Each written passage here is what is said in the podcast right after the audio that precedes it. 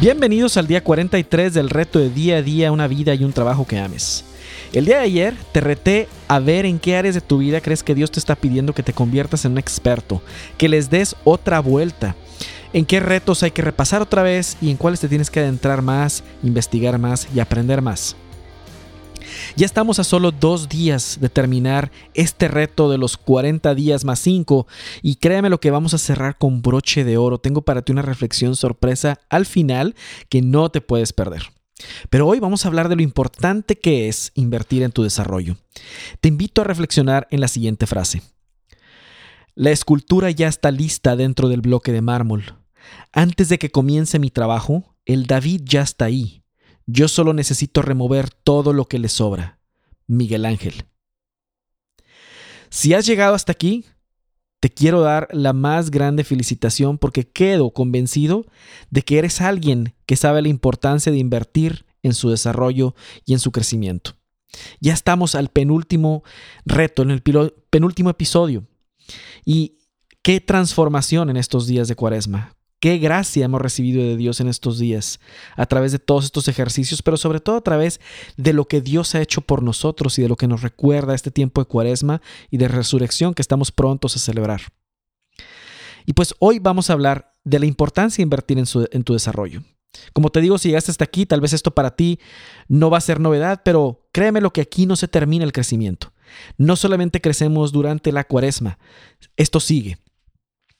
Y hay quienes se sienten incómodos con la idea de invertir tiempo y sus y recursos en crecer como personas. Personas con la mejor de las intenciones se asignan la última prioridad de su lista en señal de generosidad. Por algún motivo piensan que es egoísta priorizar su crecimiento personal y ponen carrera, familia y amigos antes que ellos mismos. ¿Será esta la verdadera actitud de generosidad y servicio a los demás? ¿Será una estrategia sustentable? ¿Puede acaso uno dar de lo que no tiene? Bueno, esas son las preguntas que vamos a contestar ahorita. Y mira, si has viajado por avión, seguro estás familiarizado con las instrucciones de las azafatas de que previas a que un vuelo salga. Y una de esas instrucciones es que te coloque, si hay despresurización en la cabina, si hay, si hay, falta de oxígeno, uno se coloque inmediatamente la mascarilla. La instrucción nunca es ayude a los demás antes que usted mismo. Ni siquiera la indicación es ayudar a los bebés o ancianos primero. ¿Por qué será? ¿Acaso las aerolíneas están promoviendo el egoísmo? Mira, Destin Sandling, quien se dedica a explorar el mundo usando la ciencia, tiene un programa popular en YouTube en el que hizo un experimento junto con un astronauta.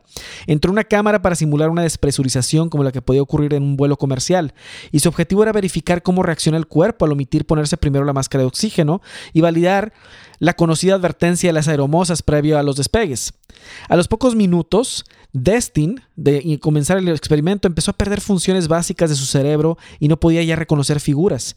Segundos más tarde no podía ni colocarse el mismo la máscara de oxígeno y tampoco lograba articular ninguna palabra ni pedir auxilio podía. Y el astronauta traía puesta una máscara y tuvo que ir en auxilio para colocársela y fue así que Destin logró volver a sus sentidos.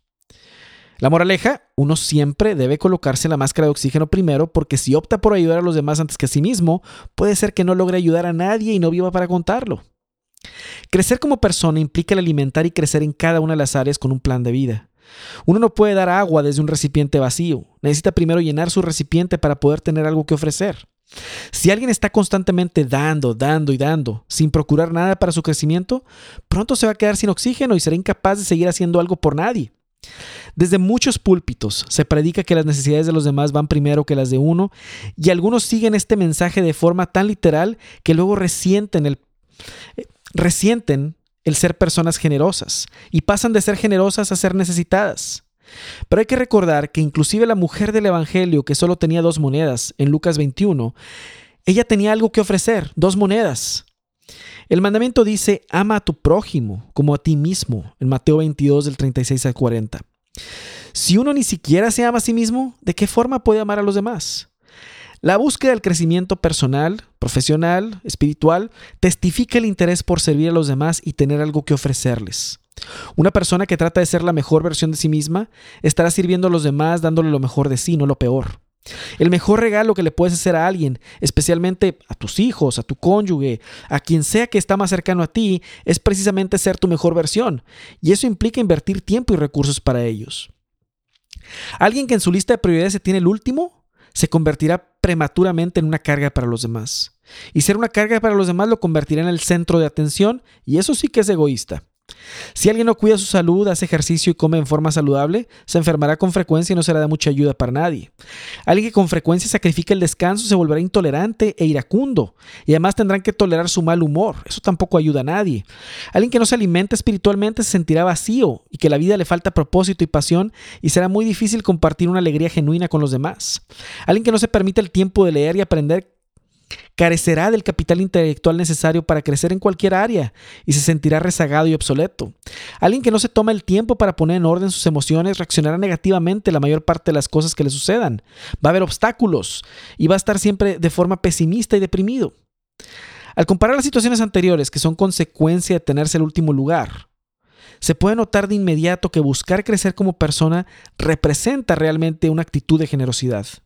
Ser un impulsor de los demás, un canal de crecimiento y avance para el otro, siempre será una actitud generosa.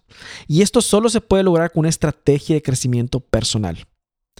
Tu reto para el día de hoy es elaborar una lista de futuras inversiones de desarrollo personal, de tiempo, de recursos, de lo que sea. Dime, ¿qué libro vas a leer ahora? ¿Qué podcast vas a escuchar ahora? ¿A qué conferencia vas a asistir? ¿Sí? ¿Qué, qué programa vas a tomar? Mira, yo siempre recomiendo que alguien invierta por lo menos el 3% de sus ingresos en desarrollo personal. Oye, pero ¿qué es esto? Un libro. ¿Sí? Si el 3% es, oye, ¿cuánto es eso? Pues compra un libro. O, escucha un podcast. O invierte algo en un, en un audiolibro, en un entrenamiento, lo que sea. Porque te va a ayudar a crecer.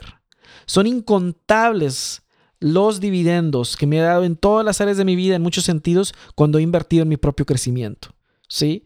Todo esto que has escuchado aquí en este entrenamiento, en este, en este red, en estos 45 días, es fruto de ese, de ese crecimiento personal que yo he invertido, en el que he metido tiempo y recursos. Y estoy muy agradecido con Dios por haberme abierto los ojos a eso y saber que con esto lo puedo honrar también a Él. Y por eso tu reto para este día es hacer esa lista. Yo no te voy a decir que hagas, no te voy a decir haz esto o haz aquello. Tú haz esta lista. ¿Cuál es tu plan de desarrollo personal para este año 2021? ¿Cuál es tu plan para desarrollarte personal, profesional y espiritualmente? Muy bien. También te voy a dejar un link a una encuesta que te voy a pedir que llenes. Va a ser muy rápida, nomás va a tener cinco preguntas, muy sencilla. Te lo suplico, por favor, llena la encuesta. Nos va a ayudar a poder mejorar estos retos. Muy bien, pues sin más por el momento, en sus marcas, listos, fuera.